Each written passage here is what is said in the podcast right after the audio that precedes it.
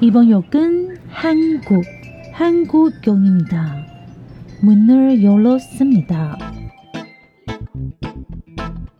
欢迎收听韩国客厅在你家，我是孝珍，我是泰妍。炸鸡买了吗？啤酒带了吗？一起来聊天吧。欢迎收听韩国客厅在你家，我是孝珍，我是泰妍。你现在收听的是二零二三年十一月二十号的新闻小读报。 很好，一开始我们要来难得久违回复一下 Podcast 上面的留言。哎，我们 Podcast 上一个留言是七月份的时候，很久很久没有，超久的，对不对？好，我们来回应一下哦，是 Ivy Chen。然后五颗星，感谢你。他说有你们真好，谢谢你们费心费力录制，真的就像朋友在家里聊天一样舒服惬意，也收获不少正在学韩文中的中年危机女子流。来，我们这边可以学韩文吗？等一下，我我不太懂你的意思，哎，就是不是我们这边不算是那个啊，真正就是韩文教学的频道，所以我想说来我们这边学韩文，应该来这边比较多废文啊。他想不是他应该是想要跟我们分享一下，因为学韩文以后就会开始对韩国很多事情好奇，然后可能就是不不只是纯粹在语言的那一端文化啦，巴拉巴拉巴拉这样。OK OK，加油！对，没错没错没错没错。而且今天我就希望可以赶快把读报进行完毕，因为去完那个首尔之后，我的嘴巴就烂掉了。我可能平常说太多贱嘴的话吧。没错，我认同。我长了疱疹，我现在嘴巴不能够张开超过大概三公分。哇，等下我会逼他笑了，好不好？逼他笑，你就会听到他惨叫了。不要不要不要不要，好痛哦！好了，来新闻小读报。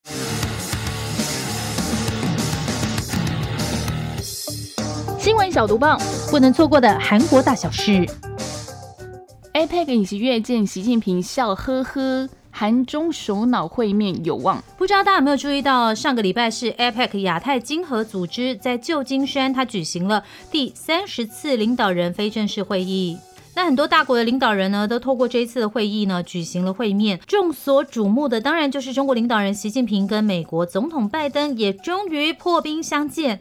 那韩国的部分呢，韩国总统尹锡悦呢，也特别飞到旧金山参加。比较值得关注的是，先前我们在客厅的读报分享过哦，韩国其实也能够推动跟中国的关系的破冰哦。那先前透过杭州亚运呢，已经有总理韩德洙跟习近平见面。这次很巧的，哎，当然不是很巧的，哦应该是事前安排了很多细节啦，让韩国总统尹锡悦呢，在十一月十六号呢，他们在这个 APEC 领导人非正式对话会上呢，与中国国家主席习近平呢，就是你知道眼神碰到，然后就是打个招呼，其实都要经过很多很多。事前的安排不是真的就是像巧遇啊或者什么，总之呢，他们两个进行了短暂的交流，其实很短，真的很短，因为大概是三分钟左右。我不知道有没有人看到那个影片哦，因为两个人看起来心情都很不错，真的是笑呵呵，笑得很开心哦。那尹锡悦就说呢，期待这一次的亚太经合组织峰会呢可以取得良好的成果。习近平就说呢，相信这一次的峰会可以取得良好的成果。诶，两个人都说一样的话，是不是？然后希望中韩两国携手开展合作。那根据了解呢，这个尹锡悦还有谢谢中国这边呢，在杭州亚运的时候，对韩国总理韩德洙的宽待啦哈。那习近平说呢，他其实也有跟韩德洙见面嘛，刚刚有说过。目前呢，关于这个韩国方面最重视的，诶。韩中两国的领导人会不会见面的这方面呢？韩国总统室就表示呢，韩中两国正在就领袖会谈事宜进行协调。那因为习近平呢已经先跟这个美国跟日本的领导人进行双边会谈，所以韩中呢，诶，就是可能因为中方要先把力量集中在中美首脑会谈上，所以才会在剩下的时间里面决定要跟哪一些国家会谈。所以，诶，简单来说呢，这一次看来呢。在这个 APEC 结束之后，他们还是没有见到面，所以可能就是要再约一下时间吧。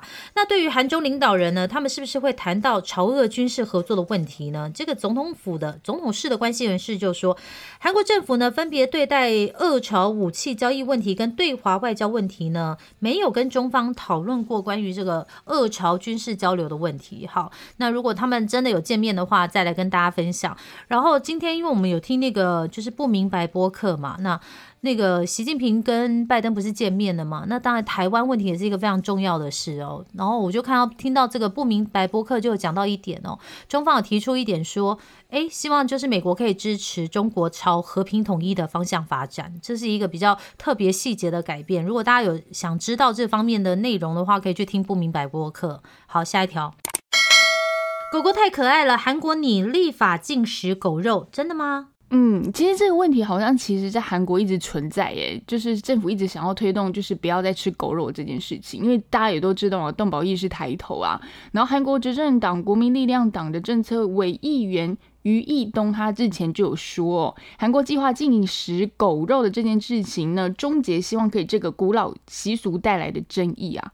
那韩国使用狗肉做法，就是因为比较残忍吧。然后大家现在尤其是动保的关系啊，就引发了国际的批评。然后在国内哦，尤其是这种比较年轻世代的反对声浪也越越大，因为可能就比较没有这样古老的习俗了。然后年轻人也觉得，嗯，应该是要把这个习俗给去掉了。那政府呢将迅速实施禁令啊，并为停止就是营业关门的这些狗肉业者提供一些最大的支持。但由于这个狗肉行业的抗议哦，以及对这个犬只繁殖经营者还有餐厅老板生计的担忧呢，其实在反对这个食用狗肉法案过去就是一直闯。关失败，大家有讲过嘛？之前其实已经不喊，不是喊过第一次了。那演艺中的禁令包括像是三年的宽限期啊，还有帮这些老板推出这个行业提供一些财政的支持，可能我相信或许是一些辅导转型的一些工作的计划吧。那我想跟大家补充的是说，哎，那为什么要吃狗肉？以前我们不是最常听到什么挂羊头卖狗肉嘛？所以其实，在吃狗肉这件事情，韩国人是有非常悠久的历史哦。那你查到的资料说，最早可以追溯到三国时期。哦，西元前五十七年到六百六十八年，那时候我在哪里？一颗宇宙的某个星星里面吧。那庆尚南道的旧石器时代遗址也曾经有发现到这个骨。头就是狗狗的骨头，还有一些就是可能有一些画上面就有在画这些可能有吃狗肉的画面这样子。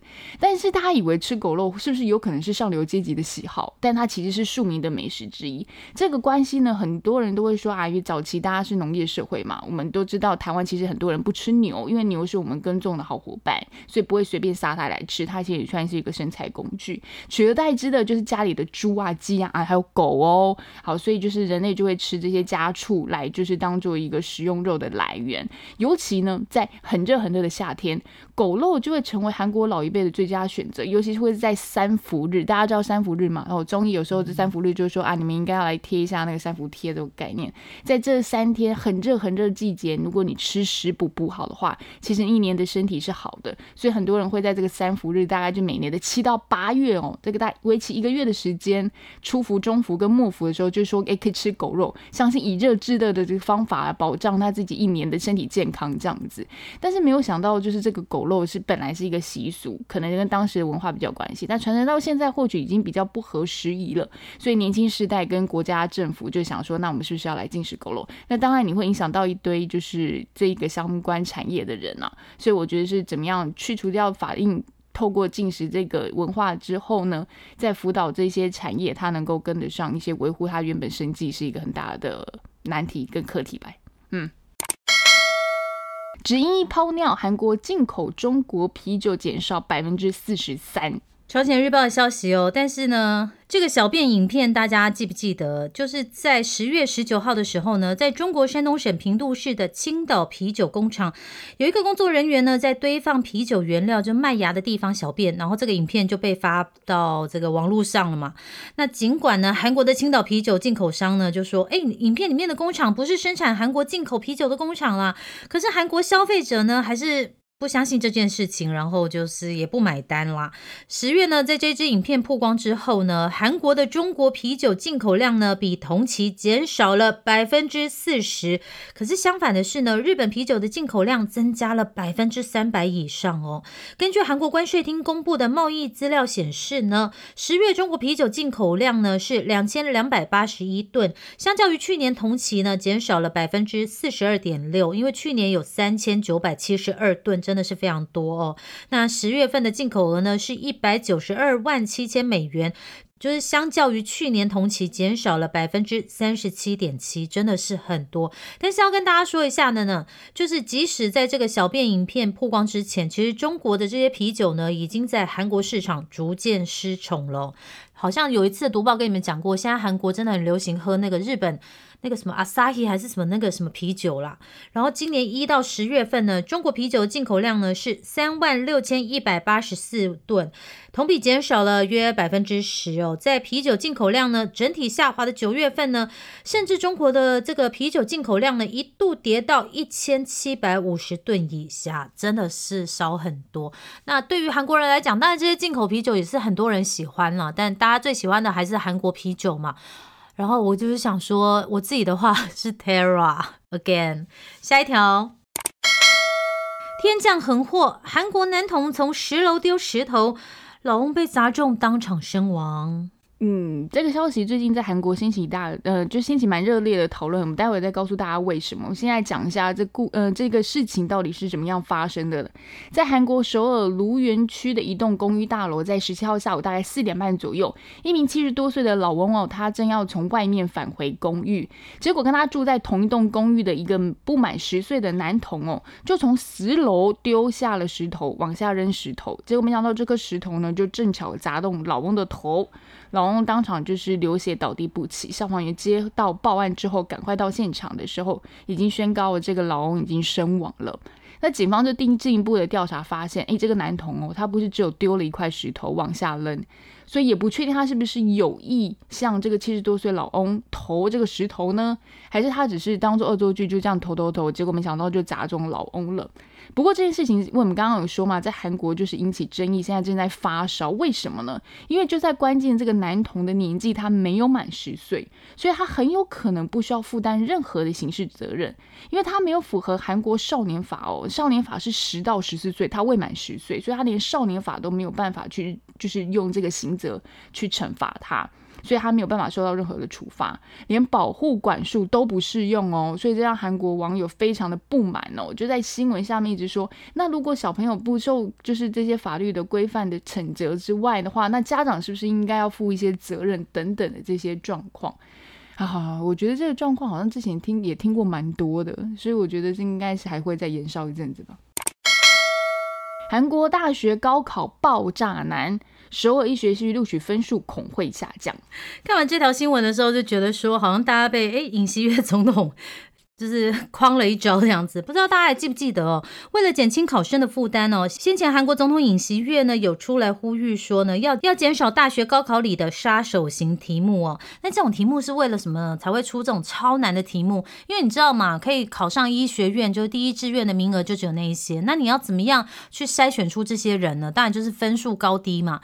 那如果这个题目都不是很难的话，大家都满分的话，那医学院不就爆掉了吗？所以他的有时候大学高考里面呢，就大学只考啦，他们叫做苏能，就是那个苏能考试里面呢，就会有一些他们所谓的 killer 题目，就是杀手型的题目，你答不出来，然后你就哎。从此跟医学院包拜拜了，这样子。那所以刚刚就说了，之前韩国总统尹锡悦就呼吁说，是不是以后减少这些比较难的题目哦？所以呢，这一次呢，大部分的考生都是想着说，啊，听说没有杀手题就很安心。谁想得到呢？这一次大学只考爆炸难的，连这个韩国补习业的老师呢，在事后解题的都说呢，如果以前呢是只有几个炸弹，就是超高难度的试题爆炸感觉的话呢，这一次呢就是持续有那种冲锋。冲锋枪一直乱射，么啪啪啪啪啪啪啪，都是难题这样子。我觉得光看他们的形容就觉得好恐怖哦。因为这一次高考出题呢，不只有是国语，像是数学跟英语领域呢，都比以前的这些职考更难，特别是国语非常非常的难哦。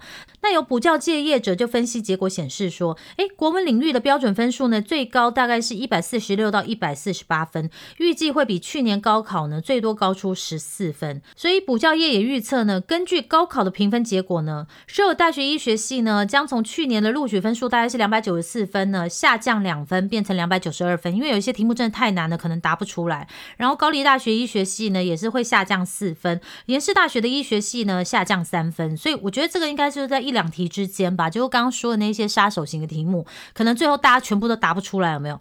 然后呢，首尔地区的医学系的录取分数呢，跟去年相比呢，最多将下降五分。因为我跟大家介绍过嘛，大家都还是比较想要念这个 in Seoul 的学校，然后商学院大概就是下降四分左右。我觉得今年的考生真的是也是蛮辛苦的，题目这么难。你你的话会想要做到难的题目还是简单的题目啊？对我来讲都一样，因为我的程度就在那里啊。啊，你难不难？我会写的就是那一些啊。唉。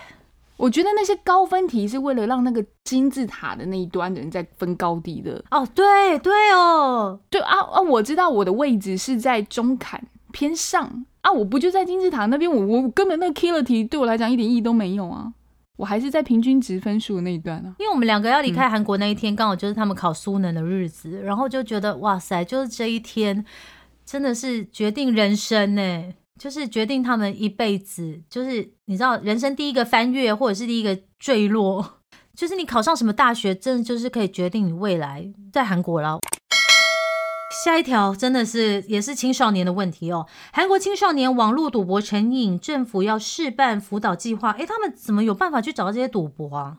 根据韩国去年的青少年赌博问题实况调查结果，他们有算出来了，韩国青少年平均在十一点三岁就会接触到赌博的游戏。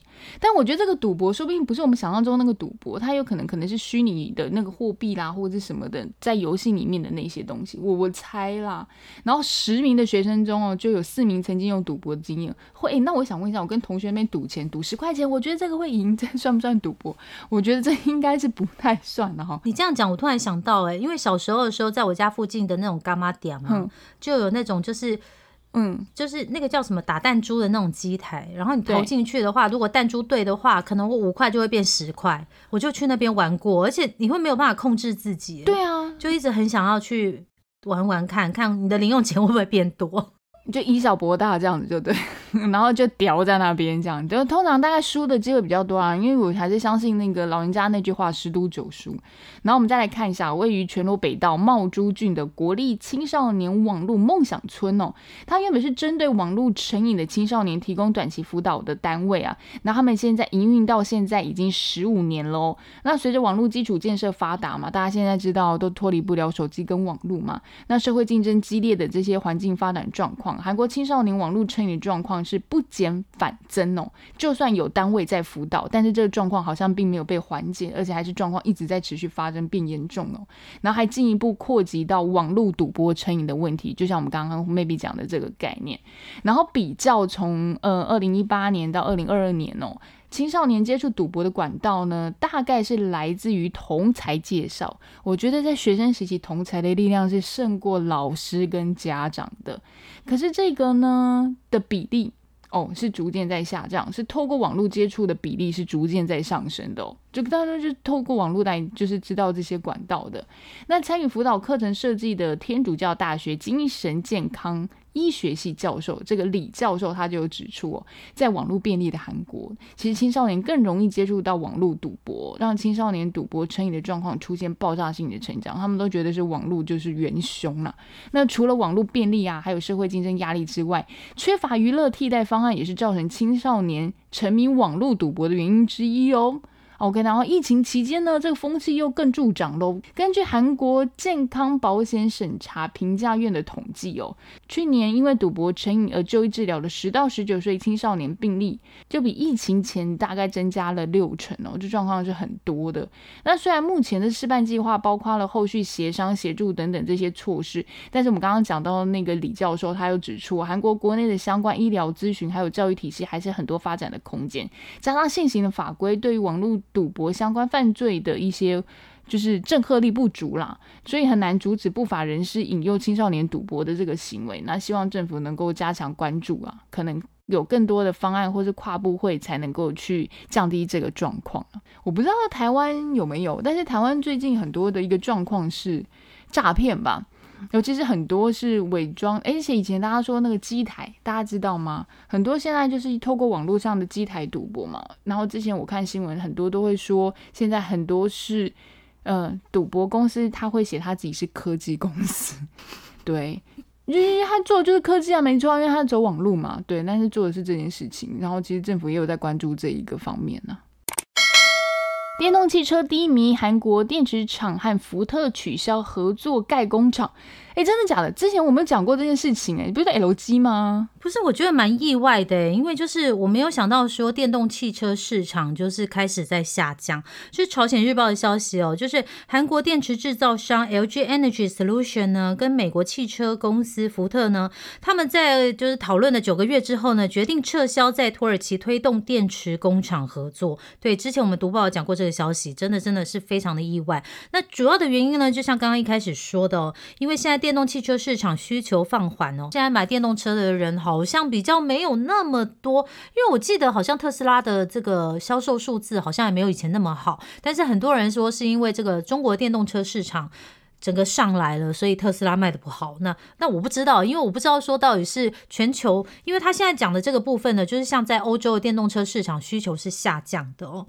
好，那再回到这个新闻哦，随着全球电动汽车需求放缓哦，那最近快速增长的电池行业呢，也都纷纷推迟投资生产设施哦。像韩国三家主要的电池生产企业，LG 刚刚说的 LG Energy Solution 呢，还有 SKON 跟三星 SDI 三家 K 电。池公司呢也认为呢，就是从今往后呢，作为电动汽车核心市场的北美地区扩建已经够了，所以他们现在呢就要集中开发去做电动，就去集中开发去做电池领域的其他部分啊。那像刚刚不是说到那个 LG 跟美国汽车公司福特取消，就是不盖那个工厂吗？那 SKON 呢跟福特最近也表示呢，因为考虑推迟二零二六年开始在美国。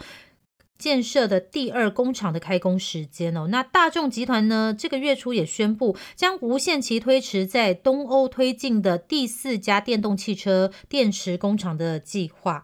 电池投资的缩小呢，是受到欧洲电动汽车市场放缓的影响很大。那国际能源机构统计呢，欧盟电动车市场呢，二零一七到二零一九年呢，年增长率为百分之四十，可是去年呢，只增长了百分之十五哦。所以大众也宣布撤销电池第。四工厂就是刚刚说的那个新闻嘛，表示说欧洲市场电动汽车的订单呢，从去年的三十万辆降到今年的十五万辆，哇，这真的少很多哎！我这其实真蛮好奇，真的是大家不去买电动车了，还是他们全部都跑去买中国电动车了？